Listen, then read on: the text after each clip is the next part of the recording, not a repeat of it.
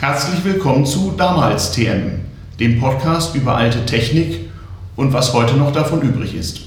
Mit Luis und Steffen und Stefan. Hallo. Hallo von meiner Seite. Hallo. Jo, ähm, dies ist die Nullnummer, äh, daher noch ein bisschen provisorisch. Wir melden uns von historischem Berliner Boden im äh, St. Oberholz am Rosenthaler Platz, wo schon manche seltsame Software und manches Projekt seinen Ausgang nahm. Ja, stellen wir uns mal ein bisschen vor. Wer macht denn was so? Äh, fangen wir mal an. Ich fange einfach mal an. Ja, also mein Name ist Luis und äh, ich habe Stefan kennengelernt auf dem Podcaster-Workshop 2014. Wie heißt der eigentlich? Wie ist der offizielle Name? PPW 14b auf dem Podlove Podcaster Workshop Genau, in, Stefan. in der Wikimedia Foundation dieses Jahr im November. Ja, also das war vor 2014, müssen wir noch genau, sagen. Ein genau. ganz kurzer Name für diesen Workshop. Ja. ja. Heute ist der 22.12., zwei Tage vor Weihnachten und es ist der erste Tag seit diesem Workshop, wo wir alle drei Zeit haben. Deswegen mhm. haben wir uns heute getroffen. Und wir schreiben nach derzeitiger Zeitrechnung das Jahr 2014, denn schließlich wird das ja noch in 500 Jahren gehört, haben wir gelernt. Ja, genau. Jeweils Stefan und ich, wir haben uns da kennengelernt auf dem Workshop und äh, ich betreibe zusammen mit Steffen, der mir gerade gegenüber sitzt, den Vor 100 Podcast. Ihr könnt ruhig mal auf vor100.de gehen und mal diesen Podcast euch angucken. Und wir haben uns dort kennengelernt. Du meintest, du, willst, du hast mir von einem sehr interessanten Podcast-Projekt erzählt, damals TM. Mhm. Und du suchst Mitstreiter, die dir vor allen Dingen helfen, das Ding zu starten, in die Freiheit zu entlassen. Seite einrichten, null Folgen produzieren, erste Folge produzieren. Und da wir gerade vor einem Jahr alle Probleme schon mal hatten, die du hast, habe ich gedacht, das ist sehr effektiv, wenn wir eine Kooperation machen und uns mal hinsetzen und einfach damit anfangen, wie das halt ist. ja, genau. Wir haben ja, wir haben ja exakt auch kurz vor Weihnachten letztes Jahr mit unserem ersten Podcast angefangen, der genau. zum Üben war und haben jetzt im Juni vor 100.de, was auch so relativ verwandt ist mit dem damals TM-Podcast. Mhm. Daher ist es auch sinnvoll, dass wir eine Kooperation machen in der Nullnummer. Mhm. Und ja, und jetzt nochmal ein bisschen Selbstwerbung, 30 Sekunden. Mhm. Wir machen vor 100.de einen Podcast über den Ersten Weltkrieg und wir erzählen den in Echtzeit nach. Also wir sind bei uns immer genau 100 Jahre rückwärts und bringen alle zwei Wochen ungefähr eine Folge raus. Genau. Jetzt habe jetzt hab ich ja gesagt, wir sind relativ nah verwandt. Stefan, willst du uns nicht vielleicht genau. erzählen, was ist so dein, mhm. dein Konzept, was, was, was ist damals TM?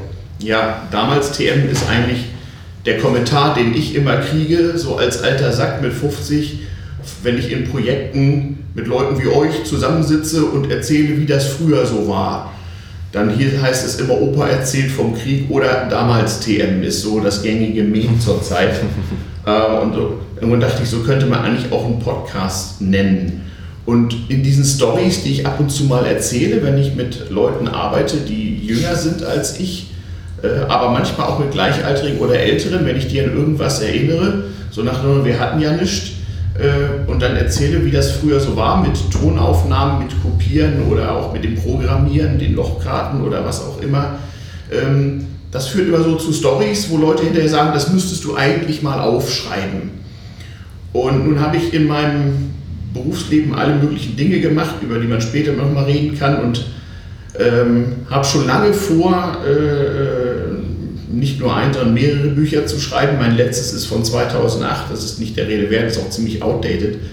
Aber eines der Projekte, an denen ich gerade arbeite, ist ein historischer Roman, damit ich endlich mal es vom Autor zum Schriftsteller bringe. Ähm, und dieser Roman dreht sich darum, der beginnt so kurz vor dem Beginn des 20. Jahrhunderts und dreht sich eigentlich darum, wie Menschen in ihrem Alltag technische Neuerungen erlebt, aufgenommen, verändert und benutzt haben und wie das noch Jahrzehnte später sie in ihrem Verhalten anderen gegenüber beeinflusst. Und äh, das sehen wir ja auch heute noch. Also wenn heute jemand mit 30 in einem Projekt ist und hat einen 55-jährigen Chef, also gar nicht viel älter ist als ich, dann passiert schon mal, ja, können Sie mir das Twin gerade nochmal ausdrucken oder können Sie mir das gerade mal aufs Fax legen? Das ist dann so die erlernte Art der Informationsverarbeitung für diesen Chef. Und jemand wie ich, ich bin 27, mhm. Fax, wie? Ich, hab, mhm. ich glaube, ich habe mein Leben noch keinen Fax geschickt. Ich tue es immer noch, wenn es mal richtig dringend ist und wenn ich weiß, der Adressat ist älter als ich.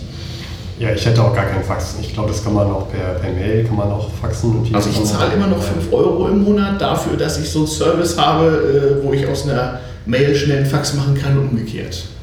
Da haben wir jetzt so ein Opa erzählt vom Krieg-Element. Genau, weil, genau. Ja, ja, absolut. Also wie, wie, wie kam es denn jetzt dazu, dass du ähm, dich für so, eine, für so etwas interessierst, wie, wie sich die Technik entwickelt hat? Wie also erstmal vielleicht Podcasting und die Idee, sowas zu machen, also da sind so die ersten Schatten auf mich gefallen, tatsächlich in den 90er Jahren, als das Wort Podcasting noch nicht erfunden war. Also in der Urzeit. Ja, da habe ich, kann man sagen, also da Im letzten Jahrtausend. Aha, Im 20. Jahr, äh, Jahrhundert, genau. Weil da hat sich so die traditionelle Radiokanalstruktur aufgelöst. Es gab die ersten Ansätze zu Digitalradio und ich war als Unternehmens- und Organisationsberater beschäftigt, damals beim staatlichen schwedischen Rundfunk, Sveriges Radio, ähm, organisatorische Vorbereitungen zu treffen für die Einführung von DAB, Digital Audio Broadcast Digitalradio. Also ein Projekt, was seit 20 Jahren irgendwie Schwierigkeiten hat zu launchen, aber Milliarden verschlingt. Und da habe ich damals schon mit altgedienten Radioleuten, die zum Teil echt noch so kurz nach dem Zweiten Weltkrieg ihre Karriere begonnen hatten, gearbeitet und die haben gesagt, Mensch Stefan, wir sind doch ein Unternehmen, was mit so Tönen und so arbeitet. Lass uns doch statt dicker Papiere und Memos Tonaufnahmen machen und die dann allen Leuten verteilen und vorspielen. Dann können die sich auf dem Weg zu, äh, zum Job in der U-Bahn oder so anhören, was wir in der Arbeitsgruppe so besprochen haben. Klingt original nach Podcast. Mhm. Mhm. Naja, so, wir wussten halt nur nicht, was wir da machen, aber wir haben es mal probiert. Und naja, ich will nicht zu viel davon erzählen, das wäre ein anderer Podcast. Ähm, wie gesagt, ich bin jetzt äh, fünf, etwa 50 Jahre alt, geboren also Mitte der 60er Jahre, habe einen etwas ungewöhnlichen Lebenslauf. Ich bin geboren in Hamburg, habe da aber nur zeitweise die ersten fünf Jahre meines Lebens verbracht, weil meine Eltern äh, entweder in England oder in Japan arbeiteten, was damals noch ziemlich exotisch war und mit tierischen Reiseproblemen äh, behaftet. Und ich wohnte immer so bei Oma und Opa. Und meine Großelternpaare wohnten in Hamburg und meine beiden Opas waren beide Nerds auf verschiedene Weise. Der eine war damals schon uralt, Baujahr 1890. Der andere war fast 20 Jahre jünger, Baujahr 1909. Und äh, Beide waren im weitesten Sinne Elektroingenieure, wie man es da damals so nannte. Der eine kam zur Elektrik äh, über drahtlose Nachrichtenübermittlung, und zwar mobile drahtlose Nachrichtenübermittlung, was so anno 1910 äh, schon echte Hightech war. Und der andere war beim Film und hat seinen richtigen Job gerade angefangen, als der Tonfilm so losging. Ne, da war er so 20 und das war damals so richtig ein Lehrberuf, also so, und der hat einen Meisterbrief als Tonmeister gehabt, also Lehrling, Lehrling Geselle, Meister. Das war der Typ, der am Filmset eben dafür sorgte, dass auch Tonaufnahmen da waren. Und das war noch lange nach der Erfindung des Tonbands anno 35 ein schweres Problem. Ja, ist, ja, klar, kann ich mir sehr gut vorstellen. Nach einem Jahr Podcasten, dass es Sinn macht, einen eigenen Beruf dafür zu haben. Ja, ja es war äh, früher noch unendlich viel schlimmer als heute. Jedenfalls, alle diese Geschichten von damals Themen, gerne auch mit Gästen, die was Besonderes dazu bringen können, will ich einfach mal nicht nur aufschreiben und in Romanform gießen, sondern auch äh, verpodcasten, so themenweise. Wir erzählen nachher mal, was wir so alles vorhaben. Ähm, und ich möchte einfach mal viele Geschichten, die offenbar äh, Interesse finden bei Leuten, und deren wegen ich öfter mal gefragt werde, kannst du mal erzählen oder wie waren das damals, einfach verpodcasten, auch so als Zeitdokument, weil ich auch gemerkt habe, es gibt nicht so viele Menschen in meinem fortgeschrittenen Alter, ich bin ja noch nicht alt, so, die so guten Bezug zu so alten Leuten hatten, dass sie, sagen wir mal, einen sehr, sehr breiten Zeitraum äh, überblicken können.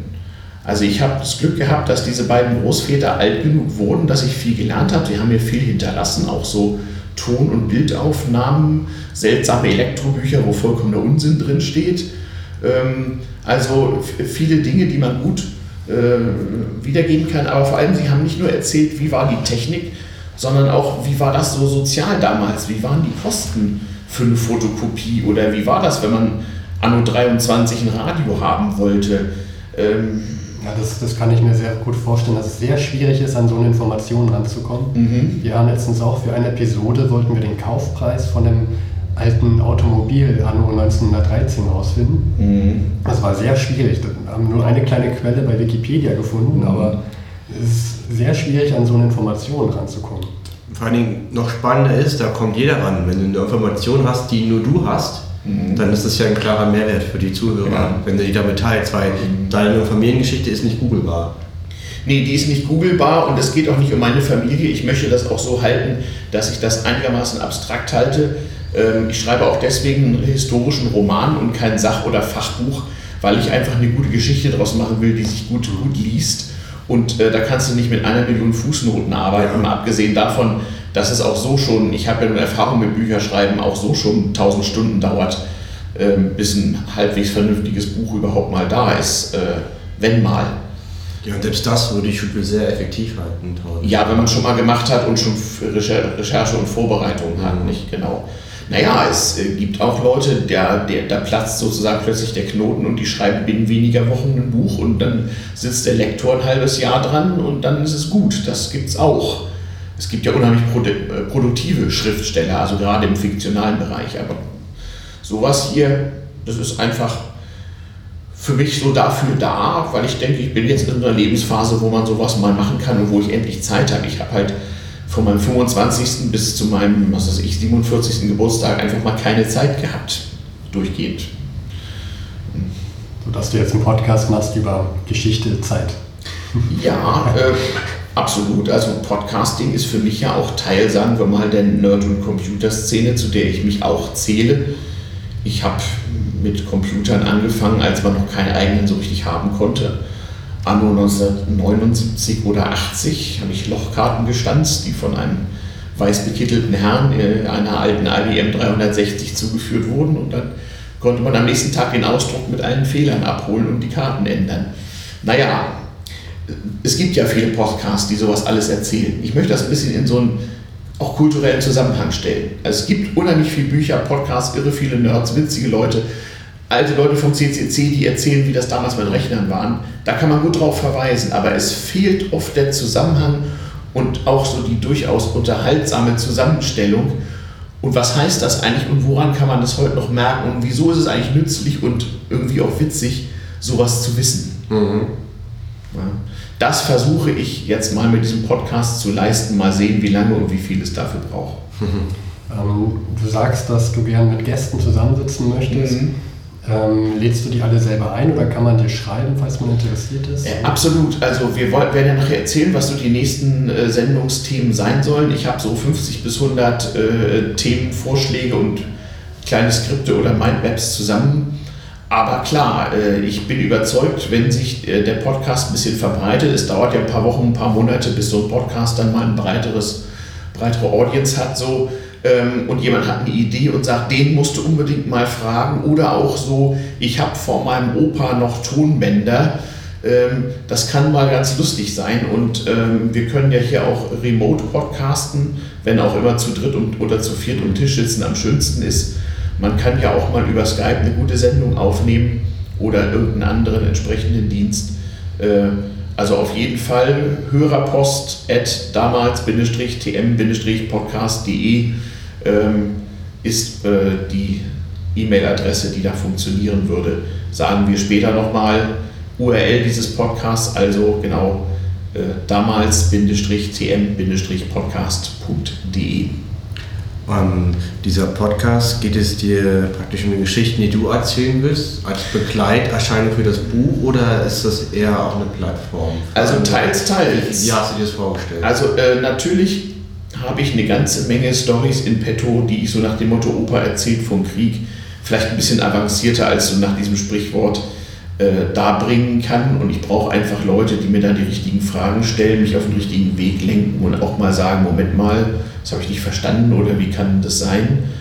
Ähm, und auch Hörerinput ist immer gut, äh, denn gerade in älterer Literatur zur Technikgeschichte stehen auch viele Fakten drin, die so unvollständig sind oder einfach nicht stimmen auch manchmal durch wissenschaftlichen Fortschritt oder neue Erkenntnisse der historischen Forschung überholt sind. Das kann schon mal passieren. Also da ist es immer gut, wenn man möglichst viel Input hat. Nein, ich möchte mir auch Leute ranholen. Ein paar weiß ich schon, die ich fragen werde und ich hoffe noch viele kennenzulernen. Zum Beispiel auf Podcaster-Treffen, auf dem Kongress im Sendezentrum. Vielleicht nehme ich da auch nochmal eine Folge auf, mal gucken. Also überall ähm, kann ich mir vorstellen, dass ich mit dem Vorwissen, was ich angesammelt habe, auch mal Leute ausfrage. Ähm, das müssen nicht unbedingt alte Leute sein. Äh, das kann auch jemand sein, der zum Beispiel Amateurfunker ist und es irgendwie geil findet, jahrzehntelang mit uralten Röhrengeräten rumzufunken. Der kann mit Sicherheit eine Menge erzählen, wo er die Dinger her hat und wie das so früher war und kann mit mhm. Details sozusagen Sachen ergänzen, die ich unmöglich wissen kann. Also man kann ja hier auch nicht zwölfstündige Podcasts veranstalten, sondern irgendwo muss man sagen, so und so. Und es wird natürlich auch sowas wie Shownotes und Linklisten und sowas alles geben, wo man dann auch äh, sich ein bisschen Bilder und Ton- und Bildausschnitte dazu holen kann zu dem, was erzählt wird. Ähm, das heißt, in den Shownotes finde ich dann direkt Links zu den Audiofiles oder wie wird das Ja, möglichst nicht. Wir haben ja in Deutschland das leidige Urheberrechtsproblem und wie gesagt, dieser Podcast ist nicht so sehr dafür gedacht, dass er aktuell möglichst hohe Hörerzahlen am besten noch im Livestream erreicht, sondern der soll wachsen und sich entwickeln und soll, wenn es so 50 bis 100 Folgen gibt und man irgendwie sagt, das ist jetzt genug, möglichst mal für viele Jahre im Internet stehen als eine Wissensressource. So, äh, äh wie heißt das so schön? Oral History, sagen die, sagen die äh, Wissenschaftler dazu. Wo man einfach sagen kann, so, das ist googlebar und wenn jetzt jemand wissen will, wie waren die Anfänge des Radiohörens in Deutschland, dann kann man mal anderthalb Stunden Podcast dazu hören.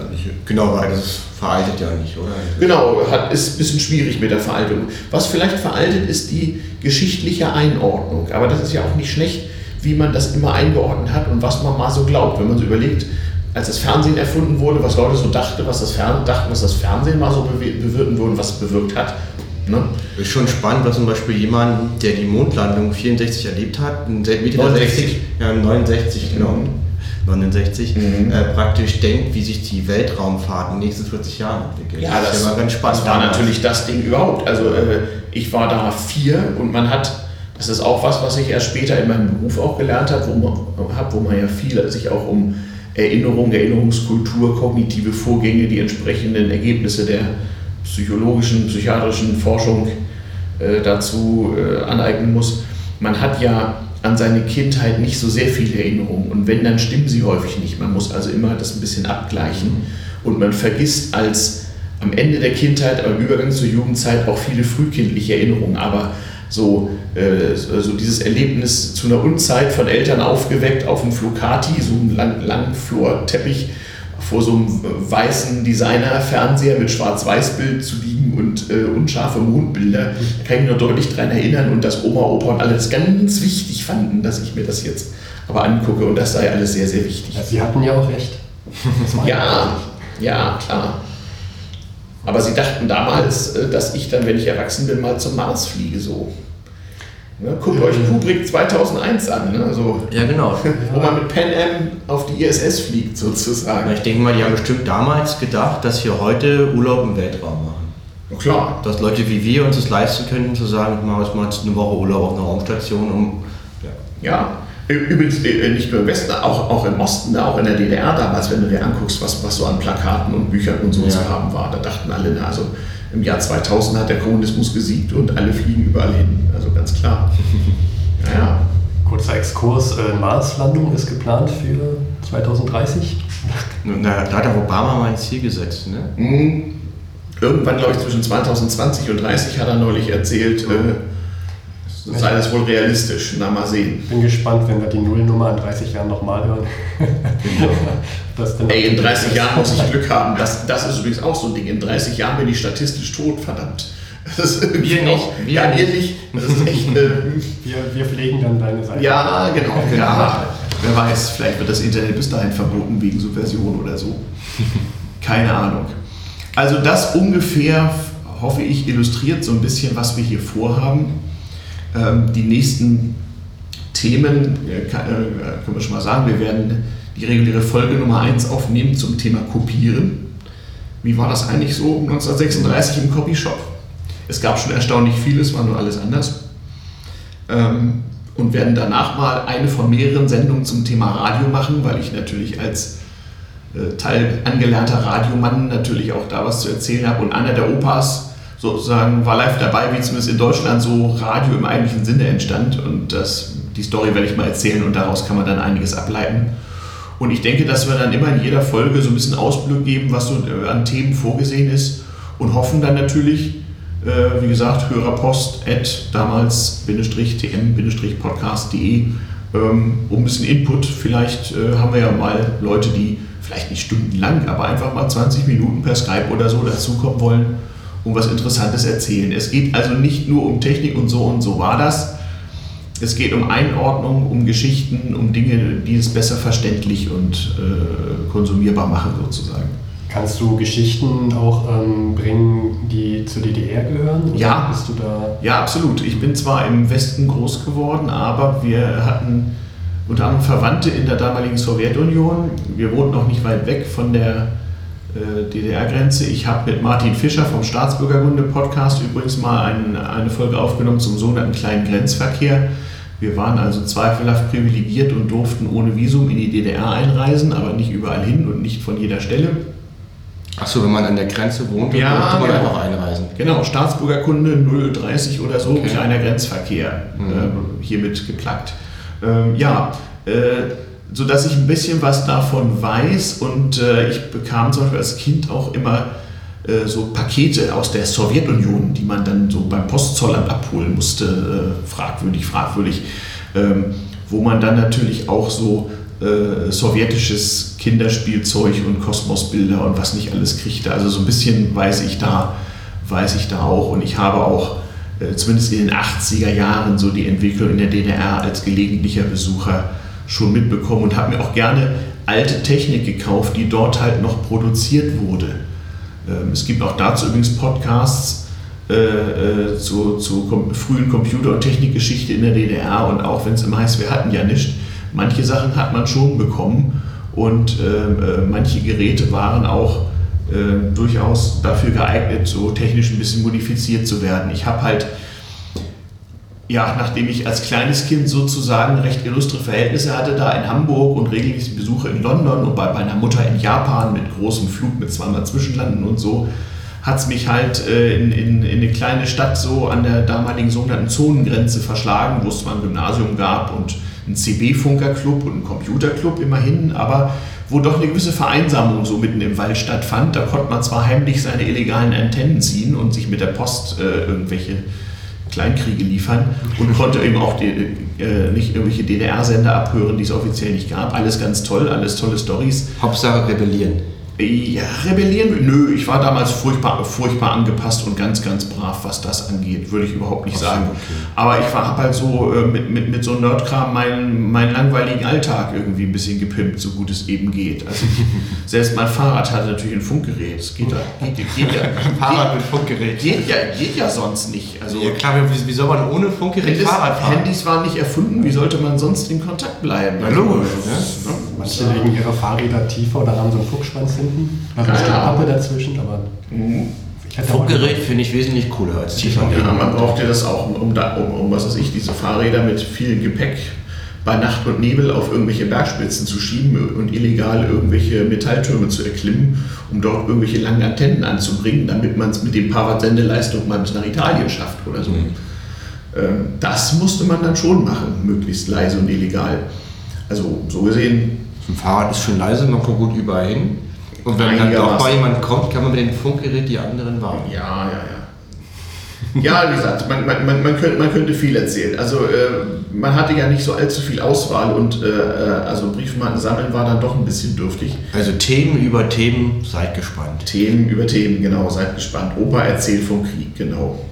Ähm, also wenn, wenn meine Opa, also besonders der eine Opa vom Krieg erzählt hat, meinte er übrigens den Ersten Weltkrieg. Ne? Also das, äh, der, der Ältere. Der Ältere, genau. Für den Zweiten war er erstens zu alt und außerdem politisch unzuverlässlich. Auch noch sehr lustig, wie ihm das passiert ist. Also selbst wenn er gedurft hätte, äh, äh, nee, wenn er gewollt hätte, er hätte nicht gedurft bei den Nazis. Mhm. War eigentlich auch ganz lustig. Und wie er erzählte beim Ersten Weltkrieg, ihr macht ja nun hier den Ersten Weltkrieg-Podcast, genau. Ähm, man musste keineswegs. Also 1914 war er Student. Damals war so Technik noch nicht so akademisch, sondern nicht an der Universität, sondern an so einer technischen Hochschule oder wie mhm. das hieß. Und äh, der hat erst mal bis 1915 fertig studiert. Wieso denn?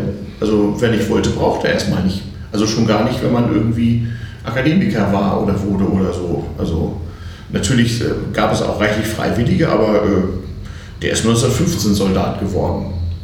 Mhm. Trotzdem hatte man so ein Notexamen für die Studenten einge, eingehauen Anfang des Krieges. Ja, da, er war ja fast fertig, da war es kein Problem. Er war normale Ingenieur, aber das war halt auch einfach besser. Dann wurde es da halt Leutnant und dann war er an so einer Heeresversuchsanstalt. Übrigens gar nicht weit weg hier in Dalbo-Döberitz. Äh, nicht weit weg. Ich habe noch so einen alten Dienstausweis, Flugplatz Döberitz. Da hat man nämlich versucht, Funk an Bord von Flugzeugen zu installieren. Der Fallschirm war zwar schon erfunden, aber es galt als irgendwie. Ähm, ja, 50-50, ne? Nee, es, es, war auch irgendwie, es, es, galt, es galt als, als, als, als, als, als männlich, ich hätte fast gesagt, als schwul so äh, äh, Fallschirme zu benutzen. Also ah, es war so unmännlich. Nur, nur Weicheier neben Fallschirm. Nur Weicheier neben Fallschirm. Macht genau. total Sinn. Macht, macht total Sinn. Und dann noch mit Bleibatterien und Schwefelsäure so im, im, im, im, im Freien quasi dann da irgendwie Funk machen. Also so Mausen, Sprechfunk war noch nicht. Ne? Aber ja, ja, man hat ja sonst keine Probleme. Ne? Ja, ich meine. Ja, Krieg macht auch erfinderisch. Ja. ja, also das war damals aber offensichtlich für die Generation zum großen Teil so komisch, dass heute klingt, auch ein großes Abenteuer und ein großer Spaß.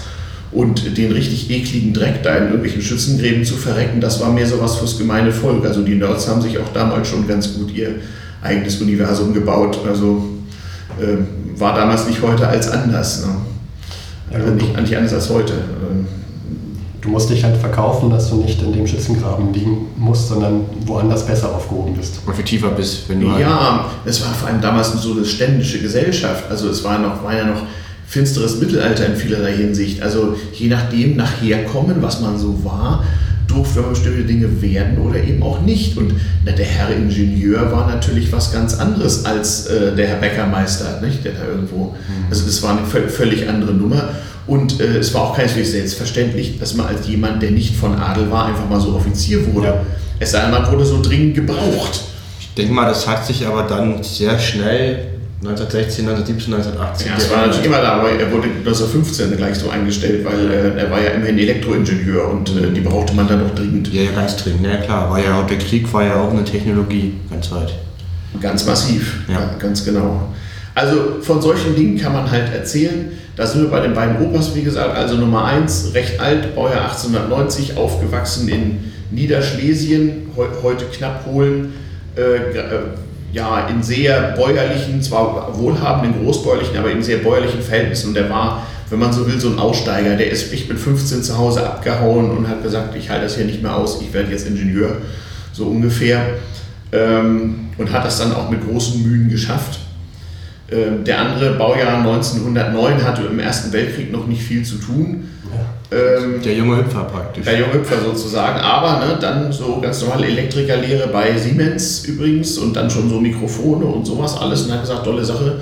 Äh, und dann hieß es, gehen Sie mal zum Film, da suchen Sie Leute, da haben Sie jetzt Tonfilm. Und äh, damals war man noch so der Underdog. Also der Typ mit dem Ton hat immer so die Arbeit gestört. Die Herren Schauspieler und die Herren Regisseure und so waren gar nicht davon erbaut, wenn der Tonmesser gesagt hat, alles scheiße, wir müssen alles normal machen hier. Weil da mussten halt hochbezahlte Filmstars alles normal machen, weil alles hat funktioniert, nur durch die Tonaufnahme. War ja auch ein bisschen schwierig damals. Wir werden darauf zurückkommen. Ähm, und das sind immer ganz gute Aufhänger und wohlgemerkt, es handelt sich nicht nur um damals TM hier so 1910, 20, 30, 40. Ich meine schon, so der Scope dieses Podcasts liegt überwiegend in der Zeit zwischen 1900 und durchaus 1990, bis dann so langsam sowas wie Internet sich verbreitet weil es ja auch ein großer Kulturwandel ist und manchmal auch einzelne Dinge davor. Das klingt jetzt ein bisschen seltsam, aber das ist ein Gespräch, was ich mal mit jemandem hatte, der stammte aus einer adligen Familie und hatte so ganz gute Kenntnisse aller seiner Vorfahren.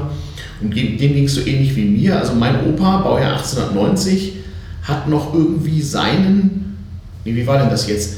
Sein Opa hat ihm noch erzählt, wie dessen Vater, also der dann schon verstorbene Urgroßvater, gegen Napoleon gekämpft hätte. Das heißt, der hatte noch einen ganz anderen Überblick so von, von, von, von Veränderungen und auch noch so ein, eine kulturelle Einstellung, wie die Welt so zu sein hat.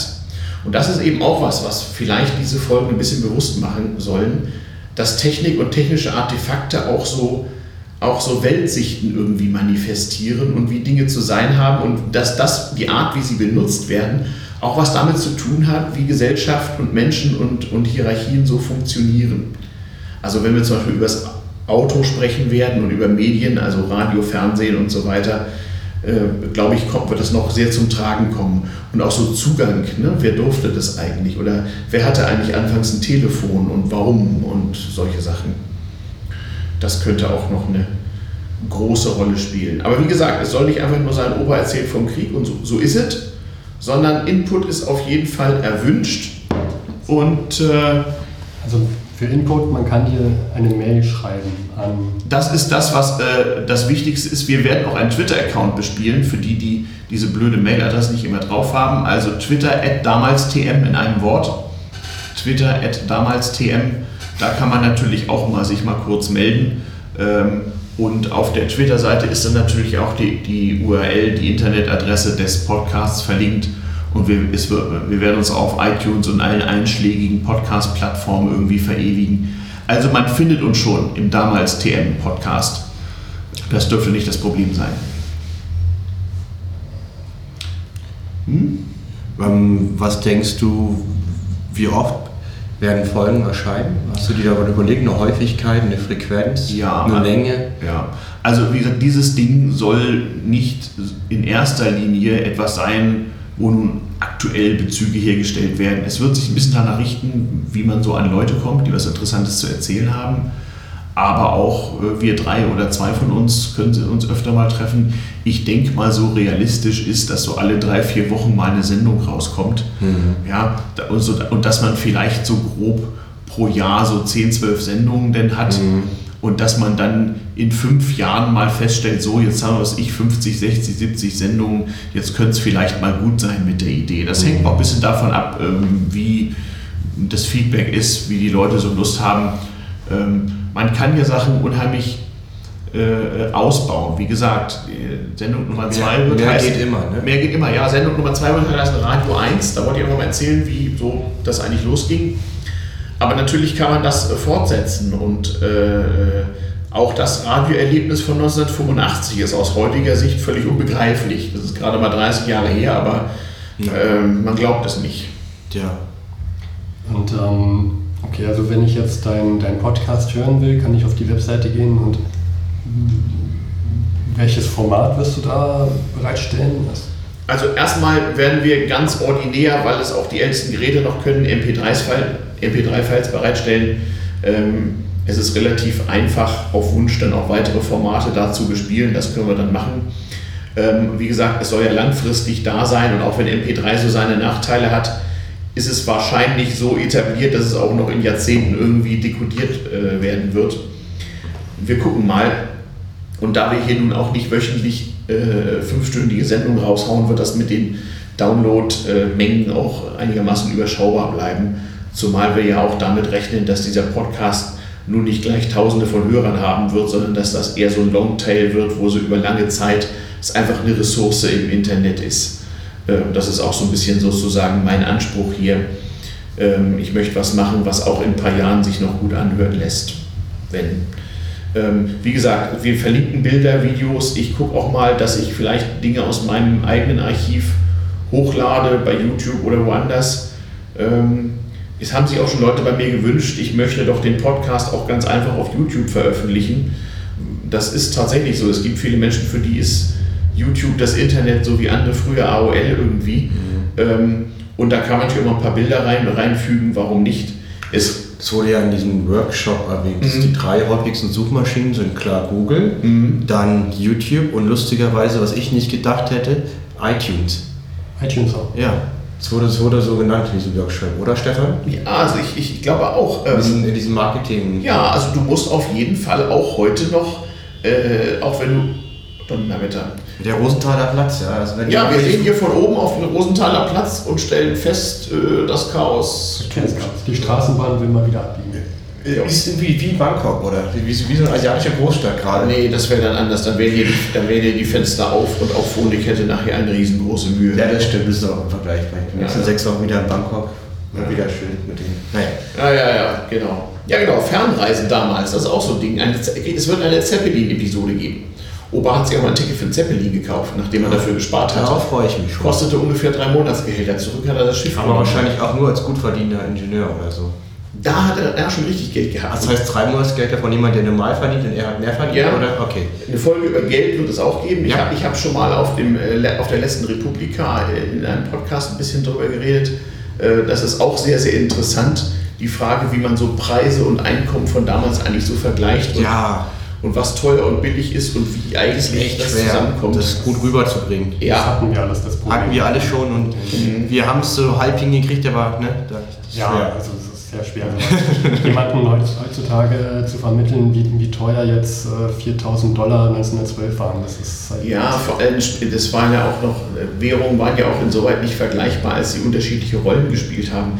Also etwa die Reichs, Reichsmark im Dritten Reich, von der sich Opa für 1500 Mark damals eine irre Menge Geld ähm, so ein Zeppelin-Ticket gekauft hat, das war genauso eine Scheißwährung wie die Ostmark in der DDR. Die durftest du in gar nichts tauschen ohne Genehmigung und dann nur in beschränkten Mengen. Und die durftest du auch nur beschränkt ein- oder ausführen. Und es war also äh, so eine richtige Binnenwährung, die eigentlich nicht viel mit dem zu tun haben, was wir heute so als Geld betrachten. Im Grunde genommen. War das politisch gewollt, weil Deutschland das ging, sein sollte? Das, das, ja, das ging nicht anders. Also das Dritte Reich war in ökonomischer Hinsicht das unseriöseste Angebot, was den Deutschen jemals gemacht wurde. Also äh, äh, das Dritte Reich war chronisch pleite und hat im Grunde nur auf ökonomischem Fake basiert. Nicht, deswegen musste der Krieg ja auch eigentlich etwas vorzeitig anfangen, weil das ganze System hätte nicht mehr lange durchgehalten. Mhm. Kann man nochmal näher beleuchten, wie das eigentlich gemacht wurde. Das würde ich auch sehr spannend. Ähm, aber das ist eben der Punkt, du kannst so eine Volkswirtschaft so ein paar Jahre lang auf Dope betreiben. Ne? So, also Guck dir Hugo Chavez an, ne? ist, ist rechtzeitig gestorben, der hat es mit einer ähnlichen Politik, man kann Geld herbei beschließen, geschafft, ein an sich ölreiches Land in die völlige Armut zu treiben. Die DDR war 1989 schon seit zehn Jahren pleite, hatte aber offiziell keiner gemerkt. Das kannst du immer wieder mal machen. Mhm. Oskar Lafontaine hat 1999 sowas ähnliches erzählt, das wäre auch ein paar Jahre gut gegangen, bis das mit dem Wirtschaftsaufschwung erledigt gewesen wäre. Also solche Versuche gibt es immer mal wieder. Mhm. Und guck dir die Leute jetzt an, die seit 2008, also im Übrigen seit sechs Jahren, erzählen uns leibhaftige deutsche Universitätsprofessoren, der Euro sei ja eigentlich nichts mehr wert.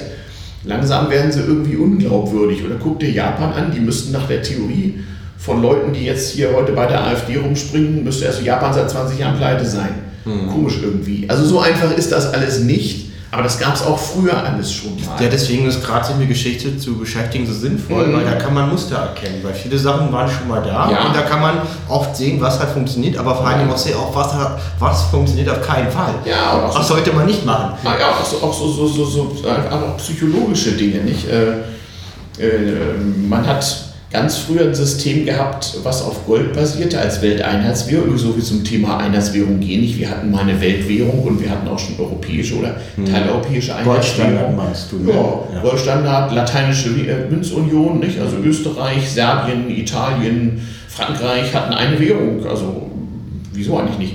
Dann hatte man Wirtschaftskrisen und stellte fest, es ist vielleicht alles Mist mit dem Gold. Dann haben Staaten den Besitz von Gold verboten, allen voran die USA dann natürlich auch Deutschland und einige, einige Länder mehr. Ja, wir wissen, wir wissen ja, wie es ausgegangen ist. Wir fassen wieder zusammen Themen über Themen. Es wird spannend. Es wird absolut spannend.